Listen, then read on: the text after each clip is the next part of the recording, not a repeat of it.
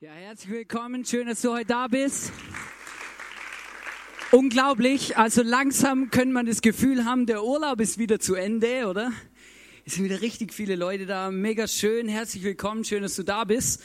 Ich muss euch zuerst ähm, etwas Schönes erzählen, was ich erlebt habe dieses Wochenende. Und zwar war ich am Freitagabend auf einer Taufe.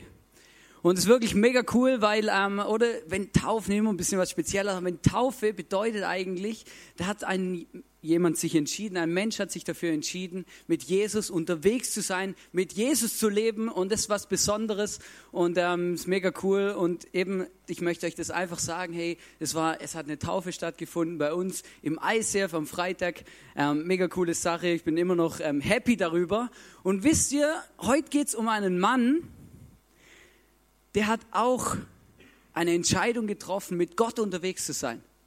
Egal was passiert. Wir sind ja gerade in der Serie From Dream to Destiny und da geht es eigentlich darum, hey, wie komme ich vom Traum in meine Bestimmung? Und ähm, ich glaube, dass es wirklich Dinge und Fragen sind, die wir auch beantworten in der Serie, die wirklich jeden von uns interessieren. Hey, wie komme ich eigentlich von da, wo ich vielleicht einen Traum habe in meinem Leben, vielleicht sogar von Gott eine Berufung in meinem Leben bekommen habe, wie komme ich zum Ziel? Und ich habe euch ein Bild mitgebracht, oder? Und so wie das obere, oder das obere veranschaulicht ungefähr meinen Plan von ans Ziel kommen, ja? Oder? Das ist ganz klar, oder? Man nimmt sich was vor, oder man will erfolgreich sein, oder ich laufe mal los, oder? Es geht so ganz leicht aufwärts, oder? Auf jeden Fall nicht so, dass ich, dass es wirklich anstrengend ist, oder? Nicht, dass ich mir hier noch ein, ein ähm, Abradel oder ich weiß auch nicht, wie man das sagt, oder? Also versteht ihr? Oder es ist so peu à peu sind wir unterwegs, oder? Und die Karriereleiter und der Erfolg, oder es nimmt so langsam zu in meinem Leben, oder? Es gibt keine Rückschläge. Es passiert nie etwas Schlimmes. Leider wissen wir alle, dass es nicht ganz der Realität entspricht. Ich würde eher sagen, Erfolg ist eher so ein bisschen die untere Linie. Oder man ist da unterwegs oder man nimmt sich was vor oder man studiert, man macht eine Ausbildung, man studiert, man geht zur Schule oder und dann hat man irgendwie das Gefühl, ja, ich mache das alles nur, um später mal erfolgreich zu sein, oder? Das ist für mich so gefühlt der erste Berg, oder? Oder hey, wenn ich mal arbeite, dann ist bestimmt alles besser. Oder dann kommst du beim Arbeiten an oder du warst irgendwie gefühlt 20, 50 Jahre in der Schule oder du kannst es gar nicht abwarten, endlich zu arbeiten. Du hast studiert, du hast alles gemacht, oder? Und dann kommst du an und du hast das Gefühl, hey, ich bin der Superhero, weil ich habe ja die beste Ausbildung und alles gemacht und studiert und gelernt und oder dann kommst du an und dann kommst du zu deinem Chef und der sagt, hey, geh mal Kaffee machen. Oder das ist für mich so das erste Tal, ja? Oder du landest da und denkst, hä?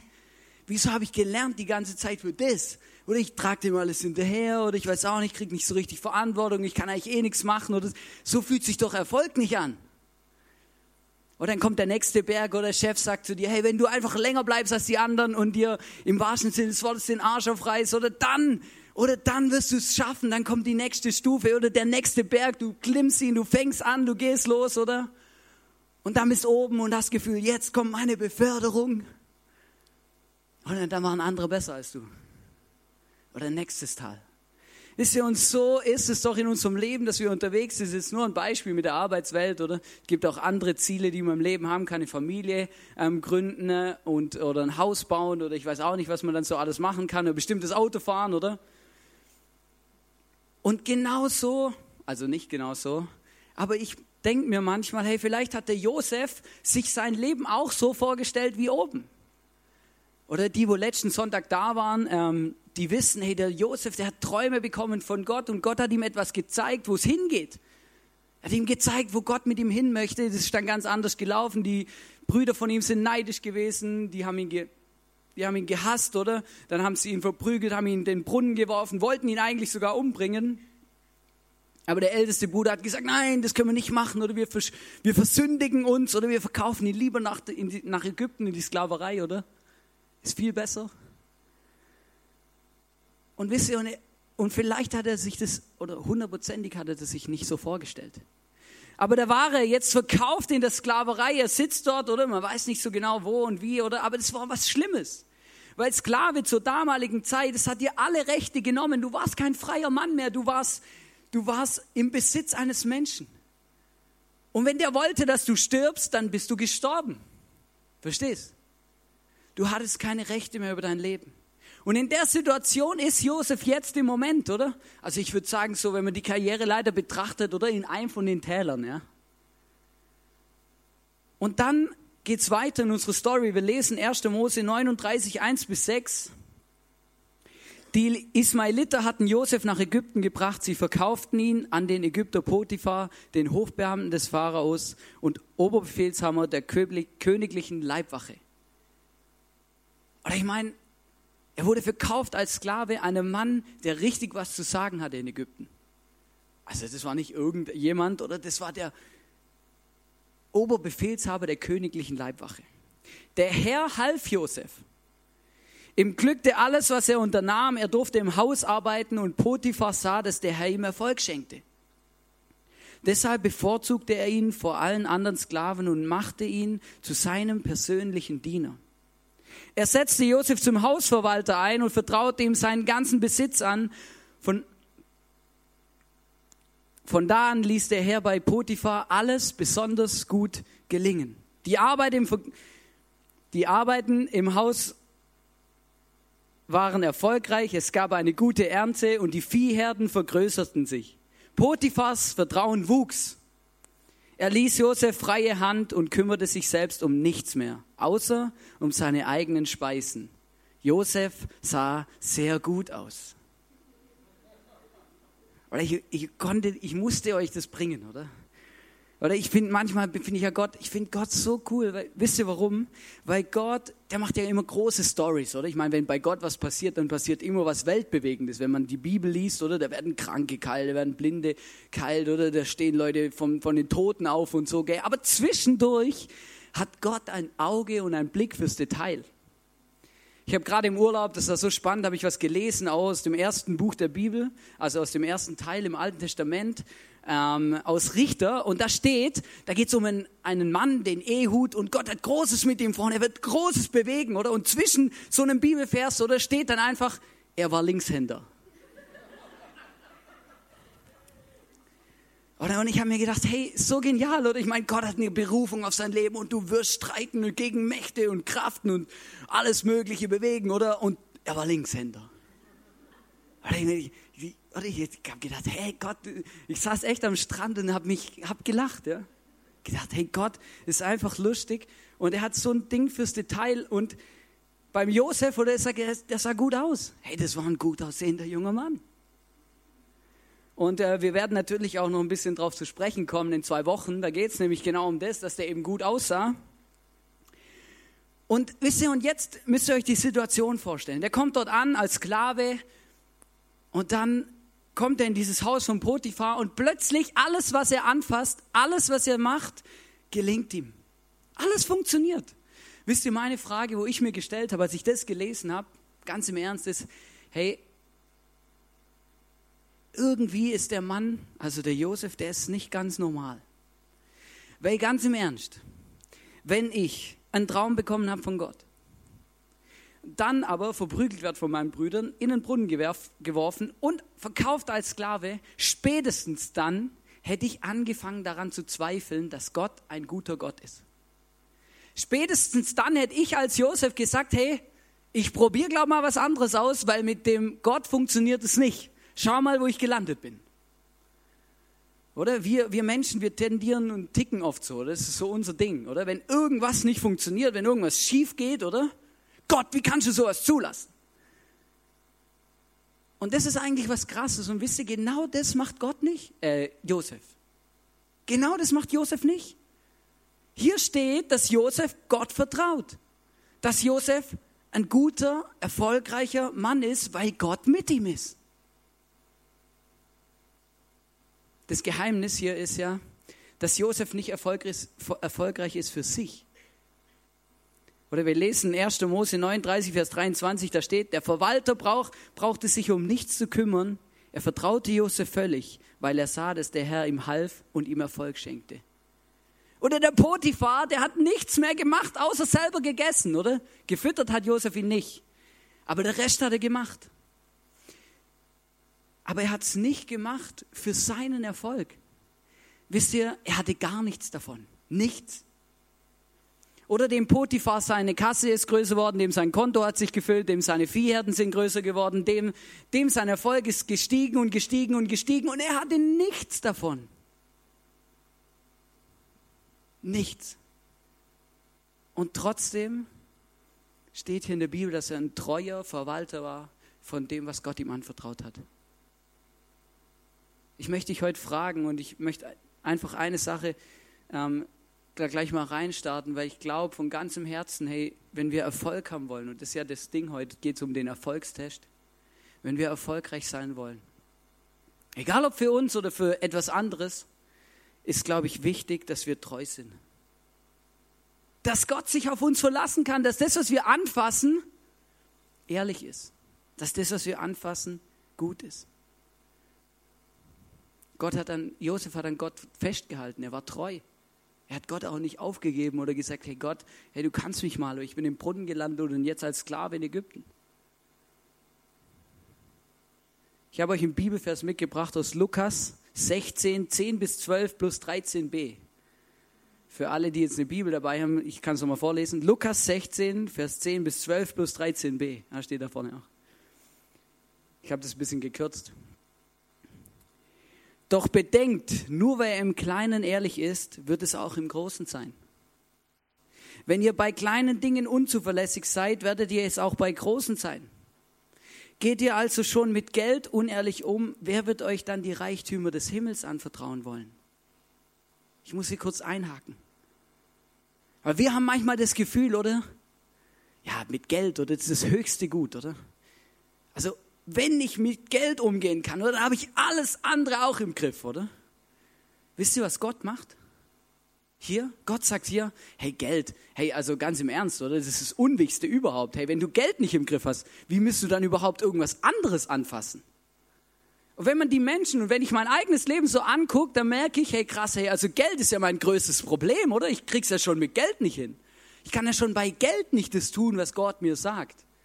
Oder ich bin Geizkragen oder von wegen großzügig und so. Oder ich will ja immer alles für mich behalten und Gott sagt, wir sollen großzügig sein. Und Gott sagt, hey, wenn, wenn, hey, wenn du es schon mit Geld nicht hinkriegst, oder? Wer wird euch dann die Reichtümer des Himmels anvertrauen wollen? Und dann geht es weiter. Verwaltet ihr das Geld anderer Leute nachlässig, und jetzt wird es eben spannend. Wer wird euch dann das schenken, was euch gehören soll? Auch ihr könnt nicht gleichzeitig für Gott und das Geld leben. Genau das hat der Josef gemacht. Er hat Geld verwaltet von dem, von einem anderen, wo ihm nicht gehört. Hey, und Gott sagt, wenn wir mit den Gütern von anderen nicht umgehen können, ja, warum sollte er uns dann welche schenken? Weil wir können es ja dann mit unseren Sachen auch nicht. Und das ist was Krasses, oder? Und ich möchte euch heute fragen, hey, wie gehe ich mit Gütern von anderen um? Oder wenn ich einen Bleistift zu Hause brauche, gehe ich mir dann einen kaufen oder lasse ich in der Firma einen mitgehen? Oder das sind so Kleinigkeiten, so Details, oder ja, die haben doch genug, das juckt doch niemand, oder? Weil ich habe mir das auch gedacht, ich weiß noch, ich war beim Daimler habe ich angefangen zu arbeiten, eine Ausbildung, und dann haben sie gesagt, hey, wenn du erwischt wirst beim was mitnehmen, oder, dann kostet dich das dein Job, du wirst gekündigt. Ich gedacht, hey, komm jetzt eine Schraube, oder? Das interessiert doch niemand, oder? Aber jetzt stell dir mal vor, da arbeiten 42.000 Leute. Jeder nimmt eine Schraube mit.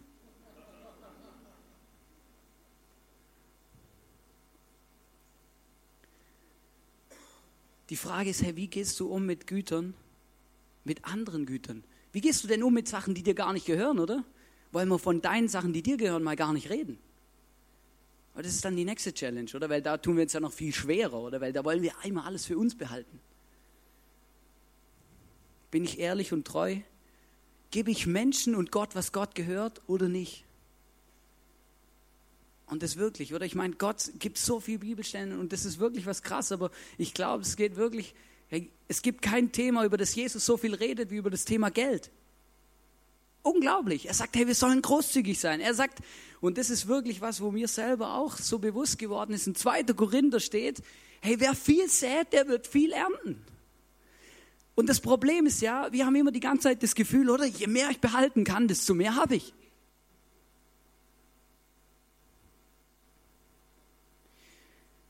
Ich habe mir überlegt, hey, wie, können, wie kann Erfolg in unser Leben kommen? Wie kann Erfolg in unser Leben kommen? Das ist eine gute Frage. Es gibt so viele Leute, die schreiben Bücher darüber, Wirtschaftsmanager, und du kannst Managerbücher kaufen, oder? Erfolgreich im Job oder weiß auch nicht was, oder das ist so spannend, oder? Und am Schluss, wenn man die Bücher mal liest, auch die, wo nichts von Gott drin steht, geht es immer um Prioritäten. Es geht immer darum, hey, was mache ich mit dem, was ich habe? Und wie gehe ich damit um? Und wisst ihr, das Verrückte ist, ich habe in der Bibel nachgeschaut, in der Bibel steht, die Voraussetzung für Erfolg ist die Gegenwart Gottes. Die Voraussetzung für Erfolg ist die Gegenwart Gottes. Ich muss es mal kurz anschreiben.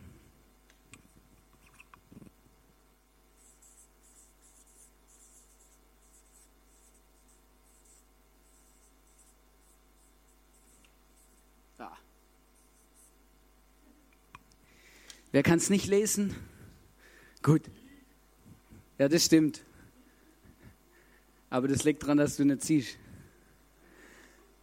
Gut. Oder? Die Voraussetzung für Erfolg ist die Gegenwart Gottes. Was meine ich damit? Die Voraussetzung für Erfolg ist, laut der Bibel, dass Gott mit mir ist. Und dass Gott mit mir ist, dass er mich segnet, dass er, dass er dass er mit mir unterwegs ist, dass er mit mir wandelt, oder? Das ist genau das so, so mit mir wandeln und so. Es gibt so viele Bibelstellen, wo das steht, und er wandelte mit Gott, oder? Der ist da nicht irgendwie über so ein Feld gehüpft, oder? Sondern da steht, hey, der, der war mit Gott unterwegs, oder? Die haben zusammen geredet, gebetet, die haben sich verstanden, oder? Und wir lesen in 1. Mose 26, 12 bis 13, da steht, und Isaac säte in dem Land und erntete in jedem Jahre hundertfältig, denn der Herr segnete ihn. Und er wurde ein reicher Mann und nahm immer mehr zu, bis er sehr reich wurde. Ich meine, krass, oder? Steht Reichtum im, im Zusammenhang mit Segen. Oder in 2. Könige 18, Vers 7 steht, und der Herr war mit ihm und alles, was er sich vornahm, gelang ihm. Oder hey, das ist doch genau das, was wir uns wünschen. Oder so ein Satz könnte mal über meinem Leben ausgesprochen werden, oder? Oh, Gott war mit ihm, oder? Und was er angefasst hat, gelang ihm, oder? Das ist so, das ist, wünsche ich mir, oder? Das, wenn man, wenn man, wenn Gott nochmal eine Bibel schreiben würde, dann wäre das doch ein cooler Satz, oder? Und Hannes war mit ihm und alles, was er anfasste, gelang ihm, oder? Ist doch gut. So muss es doch sein. Das ist doch das, was wir uns wünschen.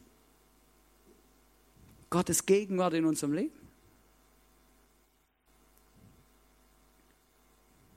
Wisst ihr, und jetzt dürft ihr mich nicht falsch verstehen, oder? Erfolg hat nicht was damit zu tun, dass ich, ähm, oder wenn ich viel gebe, dann bekomme ich auch viel. Oder die Pastoren, die das predigen, die müssten sich einen Ausgang hinstellen und jedem, der rausgeht, 100 Euro geben, oder? Weil sie ja dann erwarten, dass sie dann wieder Tausende zurückkriegen, oder? Ich dürft mich nicht falsch verstehen. Aber der Punkt ist, dass Gott wirklich sagt, hey, wenn du mit mir bist, dann bin ich auch mit dir. Und ich habe mich gefragt, ja, wie kommt denn jetzt die Gegenwart Gottes in mein Leben? Oder wie wird sie ein Teil von meinem Leben? Und jetzt kommt etwas, wo es sehr unangenehm ist. Etwas, wo, ja, wo die meisten Leute nicht so gern hören. Weil die Voraussetzung für die Gegenwart Gottes ist Gehorsam.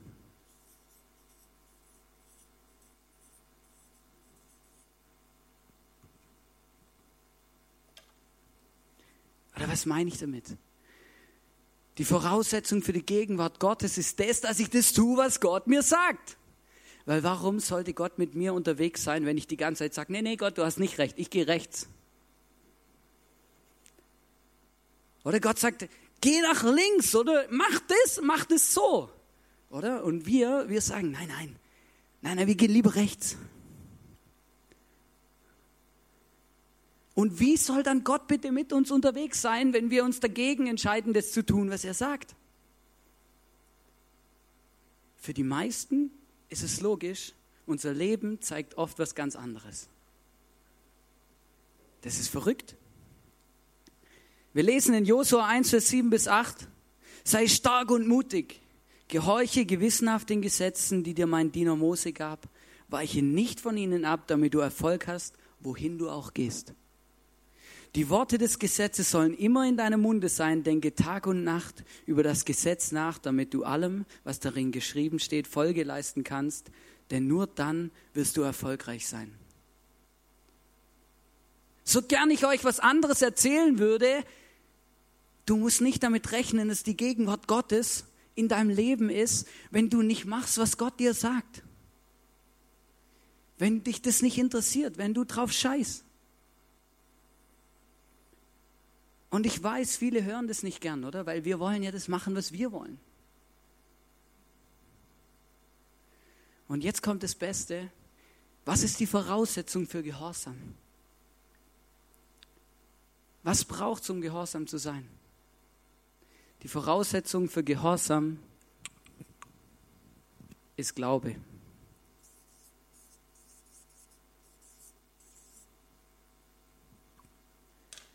Heute Morgen in der Predigt habe ich festgestellt, dass das alles mit G anfängt. Das war natürlich Absicht. Oder die Voraussetzung für Gehorsam ist Glaube. Was meine ich damit? Hey, ganz im Ernst, wenn Gott uns etwas sagt, was wir tun sollen, wenn Gott sagt, hey, mach das so und so, leb auf die Art und Weise oder mach das so und so. Und ich Gott nicht glaube, dass er es gut mit mir meint und dass das das Richtige für mein Leben ist und dass er einfach einen guten Plan für mein Leben hat, dann bin ich auch nicht gehorsam. Logisch, oder? Wenn ich Gott nicht vertraue, dass das, was in der Bibel steht, stimmt. Wenn ich Gott nicht vertraue, dass das, was er mir sagt und was er in mein Leben spricht, auch durch den Heiligen Geist stimmt, dann bin ich, mache ich es auch nicht. Logisch. Weil dann sage ich, hey Gott, hey, was willst du eigentlich von mir? Lass mich in Ruhe. Ich vertraue Gott nicht.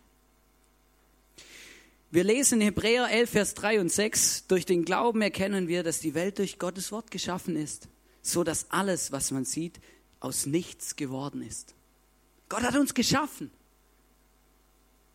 Oder manchmal, wenn man so unterwegs ist oder in der Natur, dann manchmal, dann schaut mir das an und dann denke ich mir, hey krass, hey, Gott ist doch so groß. Aber ohne Glaube ist es unmöglich, Gott zu gefallen. Unmöglich. Warum? Weil ich sage, hey Gott, ich glaube dir nicht. Du, hast doch, du bist doch ein Humbug, oder? Ohne Glaube ist es unmöglich, Gott zu gefallen, denn wer zu Gott kommen will, der muss glauben, dass er ist und die, die ihn suchen, belohnen wird. Du musst glauben und vertrauen, dass Gott es gut meint, wenn du tust, was er sagt, und dann kommt die Gegenwart Gottes in dein Leben. Oder auf dem Papier sieht es so einfach aus, oder? In unserem Leben ist es so manchmal so schwierig.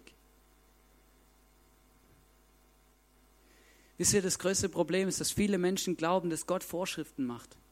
Oder Gott ist der, der mit dem Finger zeigt und sagt, und weh, du machst es, oder? Weh, du brichst die Ehe. Oder? Das reimt sich jetzt noch. Weh, du brichst die Ehe.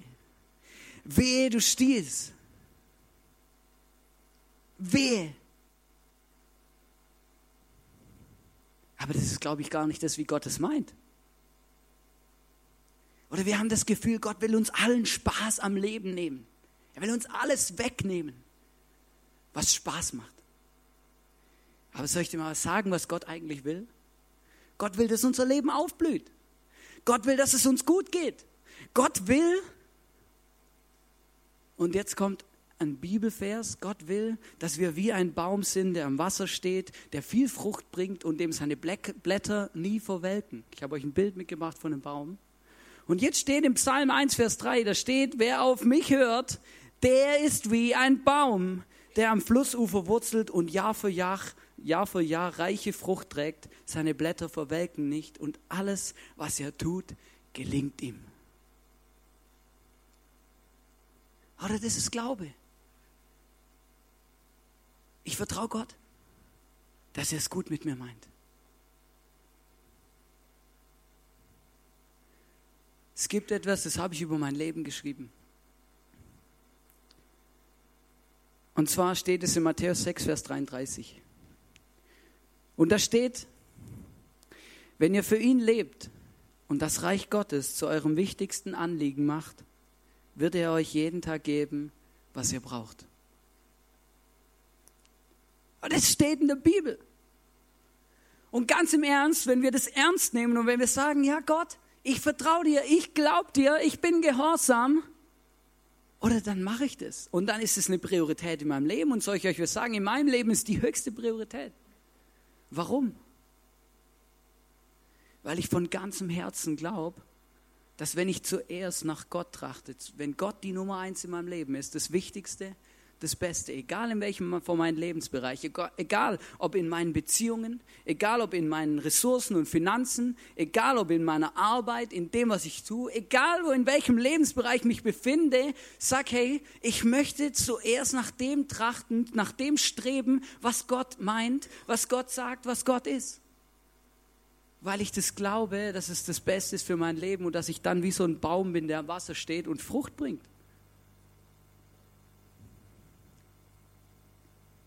Ich glaube, es lohnt sich, Gott an erste Stelle in meinem Leben zu setzen. Und ich habe das beschlossen und deswegen sage ich, in den ganzen Erfolgsbüchern, also in den meisten zumindest, steht immer das Thema und es geht immer mit dem Thema los, Prioritäten. Was ist dir wichtig? In was investierst du deine Zeit? In was investierst du dein Geld? In was investierst du, was du bist? In was investierst du deine Beziehungen? Sind Beziehungen für dich eine Möglichkeit, in deiner Karriereleiter zu wachsen?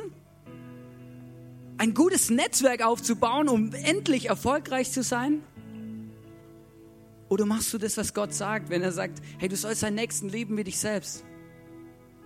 Und damit soll klar werden, dass Gott ihn liebt.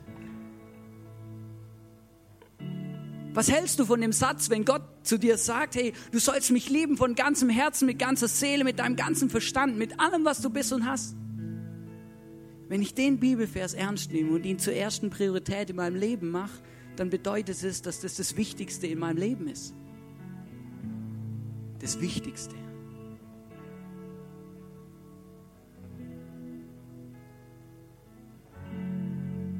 Wenn Gott sagt, wir sollen Menschen helfen, wir sollen uns um Sozialbedürftige kümmern, oder in der Bibel steht, der wahre Gottesdienst ist, wenn man sich um Waisen und Witwen kümmert. Oder das machen wir, wieso sitzen wir hier? Wir müssen doch rausgehen, oder? Spenden. Die Frage ist doch immer, hey, um was geht es in meinem Leben eigentlich?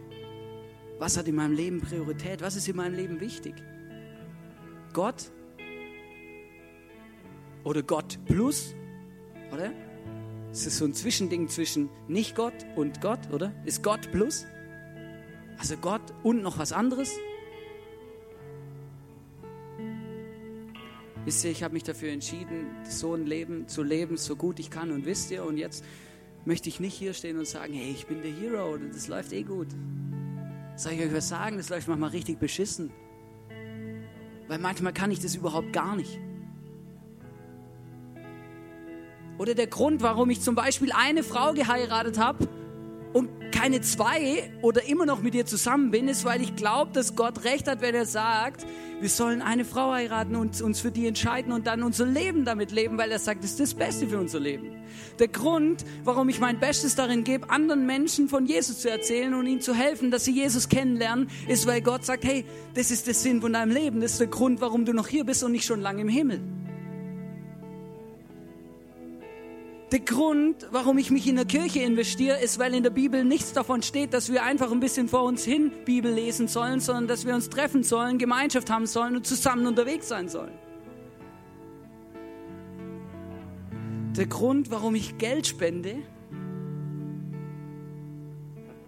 ist, weil, weil ich von ganzem Herzen glaube, dass wir Geld brauchen, um etwas zu bewegen. Und jetzt kommt was Wichtiges, Gott, Gott braucht mein Geld nicht. Aber Gott braucht auch meine Hilfe nicht, wenn es drauf ankommt. Weil Gott kann eh alles, wenn er will. Aber es geht um unser Herz. Und Gott sagt, er möchte, hey, dass wir ein Teil davon sind. Er möchte, dass wir was zurückgeben. Er möchte, dass wir treue Verwalter sind mit dem, was er uns schenkt.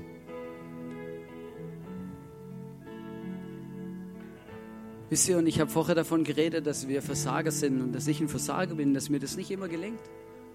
Ich kann euch eine Story erzählen. Wir hatten diesen Sommer, hatten wir, meine Frau und ich, wir haben so immer so ein bisschen Budget oder wir wissen ganz genau, was wir für was, äh, wie viel Geld für was und so, oder? Und dann geht sich das immer aus. Und diesen Sommer kam eine Rechnung, die war nicht budgetiert, die war nicht geplant oder die kam einfach, ja, die, die kam einfach oder sowas passiert. Das Problem ist aber, wenn es in einer, in einer Summe passiert, ja, wo, wo, wo nicht berechenbar ist. Oder wo ich lese, aufmache und das Gefühl habe, oh nein, jetzt ist dann nicht mehr gut, oder? Also stehst es war so drei, vierstellig oder so, oder so tausender Bereich, oder? Das, über solche spontanen Rechnungen freut man sich nicht. Wisst ihr, und ich weiß noch, wie ich darauf reagiert habe. Meine Reaktion auf diese Rechnung war, Gott, willst du mich eigentlich verarschen? Weil ich habe gesagt, hey, das gibt's doch gar nicht, oder? Da steht in der Bibel, wir sollen, wir sollen uns zehnten Teil geben, wir sollen dir was zurückgeben, oder? Wer sät, der wird ernten, oder? Und ich konnte es einfach nicht fassen, weil ich mache das ja und dann kommt sowas. Und ich habe Gott gesagt, nein, das kann doch nicht sein. Ich, das stimmt doch nicht. Und Riesenquatsch, ich habe mich aufgeregt, oder? Und, und, und, ich war innerlich so richtig so im Kochen, oder? Gedacht, das ist doch unfair. Wisst ihr, was ich gemacht habe? Ich habe Gott nicht vertraut, dass das stimmt, was hier steht. Ich habe Gott nicht vertraut, dass da steht, hey, wenn du, wenn ihr für ihn lebt und das Reich Gottes zu eurem wichtigsten Anliegen macht, wird er euch jeden Tag geben, was ihr braucht. Da steht nicht, er wird euch geben, was ihr wollt. Er wird euch geben, was ihr braucht. Und wir wollen so viel. Aber Gott gibt uns, was wir brauchen, nicht was wir wollen. Und wisst ihr, und jetzt kommt das Verrückte, oder meine Frau, die war relativ gelassen, oder kam zu mir und sagte, Johannes, mach dir keinen Kopf, mach dir keine Sorgen. Weil Gott, Gott versorgt uns, oder wirst sehen, das, das, das geht irgendwie. Das funktioniert, wirst sehen, dass das Geld kommt. Und ich habe gedacht, ja, ja, siehe, Alter, so viel Geld, oder? das funktioniert niemals. Ich kann ja auch rechnen, oder? Und wisst ihr, und das Verrückte ist, das Geld kam. Und zwar von zwei verschiedenen Quellen, von zwei verschiedenen Orten kam Geld. Und wisst ihr, was noch verrückter ist? Es kam fast genau auf den Euro hin, genau der Betrag, was die Rechnung gekostet hat. Wisst ihr, Gott hat aufgepasst in Mathe, oder? Der weiß ganz genau, oder? Wenn er zwei Leute schickt und das dann so kommt, oder? Dann weiß er ganz genau, dass das genau der Betrag ist. Ja, und ich habe Bauklötze gestaunt und habe gesagt und gesagt, hey Gott, sorry, dass ich dir nicht vertraut habe. Entschuldigung, es tut mir leid, wirklich. Ich hab, ähm, ja, es tut mir leid. Wisst ihr, und dann, Gott ist ja groß, oder? Gott setzt immer noch einen drauf. Weil das Verrückte ist ja, dass wir dann, nachdem wir von unserem Urlaub heimgekommen sind, Gott hat nochmal einen draufgesetzt und er hat uns nochmal fast die gleiche Summe nochmal gegeben. Weil ich saß so da und gedacht, das ist doch nicht normal. Oder ich habe gezweifelt, gesagt, hey Gott, du bist doch nicht ganz dicht, oder wie machst du? Kannst du es zulassen, oder? Das ist doch nicht, das ist doch nicht fair, oder? Und dann kommt es zweimal zurück. Und wisst ihr, und das ist, ich weiß nicht, ich kann es ich gar nicht erklären, ich kann es euch einfach nur erzählen. Und ich glaube, dass es wirklich in unserem Leben so ist, dass Gott uns gibt, was ihr braucht. Und wunder dich nicht, wenn du keine Geldwunder erlebst. Weil vielleicht brauchst du gar kein Geld, vielleicht brauchst du was ganz anderes. Ich möchte dich heute fragen, hey, sind wir treue Verwalter? Sind wir überzeugt davon, dass Gott mit uns unterwegs ist? Kann ich sagen, ich glaube an Gott? Und wenn nicht, dann möchte ich dich auffordern, dich ermutigen, sagen, hey, such nach Gott. Bete zu ihm und sag ihm, dass, du, dass, er, dass er dir Glauben schenken soll, dass er dir Vertrauen schenken soll, dass er dir Leute an die Seite schenkt, vielleicht in einer Small Group, die dir helfen zu glauben, wo du nicht glauben kannst. Und wenn du glaubst, dann zöger nicht, das zu tun, was Gott dir sagt, weil wenn du, weil du glaubst, dass es das Beste für dein Leben ist, dann mach's auch. Halt daran fest. Und dann wünsche ich dir von ganzem Herzen, dass du die Gegenwart Gottes in deinem Leben erlebst, dass du erlebst, wie Gott mit dir unterwegs ist, wie Gott es gut meint.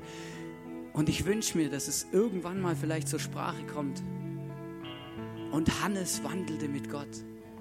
Und dann steht da dein Name. Und alles, was er anfasst, ist gelang.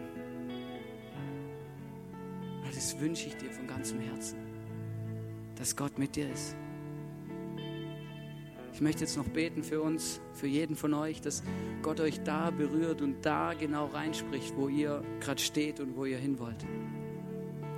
Gott, ich danke dir, dass wir dich erleben können. Ich danke dir, Ich danke dir für das Wunder, das Mire nicht erlebt haben in unseren Finanzen. Ich danke dir, dass du wieder mal bewiesen hast, dass der Bibelvers aus Matthäus 6, Vers 33 wirklich stimmt. Ich danke dir, dass es das Beste für mein Leben ist, wenn ich einfach dich an erste Stelle setze, wenn das, was du willst, das Wichtigste in meinem Leben ist. Und ich danke dir für den Josef, der einfach an dir festgehalten hat, der dir dran geblieben ist, egal was für schlimme Sachen er erlebt hat. Und Gott, ich bitte dich, dass du uns einfach hilfst, dass wir glauben können. Jesus, ich bitte dich, dass du jedem Einzelnen hilfst, der heute hier ist, der nicht glauben kann, der Zweifel hat, der nicht weiß, ob du wirklich ein guter Gott bist, Jesus. Bitte begegne ihm, Jesus. Zeig ihm, dass du ein guter Gott bist, dass du ihn liebst, Jesus, dass du ein Vater bist, der wirklich das Beste möchte für unser Leben, dass du viele Geschenke vorbereitet hast für uns. Gott, ich bitte dich, dass du jedem Einzelnen hier von uns hilfst, wo wir nicht gehorsam sein können, wo wir einfach immer solche Sturköpfe sind und von dir weglaufen. Ich bitte dich, Gott, dass du uns schenkst, dass wir dir glauben können und dass wir es tun können, was du uns sagst, dass wir dir vertrauen. Und Gott, ich bitte dich, dass jedem Einzelnen von uns deine Gegenwart schenkst. Heiliger Geist, ich bitte dich, dass du kommst mit deiner Herrlichkeit in unser Herz, dass wir dich spüren, dass wir dich erleben, dass wir wissen, dass du mit uns unterwegs bist, weil du hast uns versprochen. Und ich möchte euch jetzt einladen, einfach euer Herz aufzumachen. Oder ich habe so wie so ein Bild, oder du machst dein Herz auf, du machst die Türen zu deinem Herzen auf und erlaubst Gott, in den nächsten zwei Worship-Songs da reinzukommen, dir zu begegnen und dich zu segnen und dir da zu helfen, wo du Hilfe brauchst. Amen. Danke, Jesus. Ich liebe dich.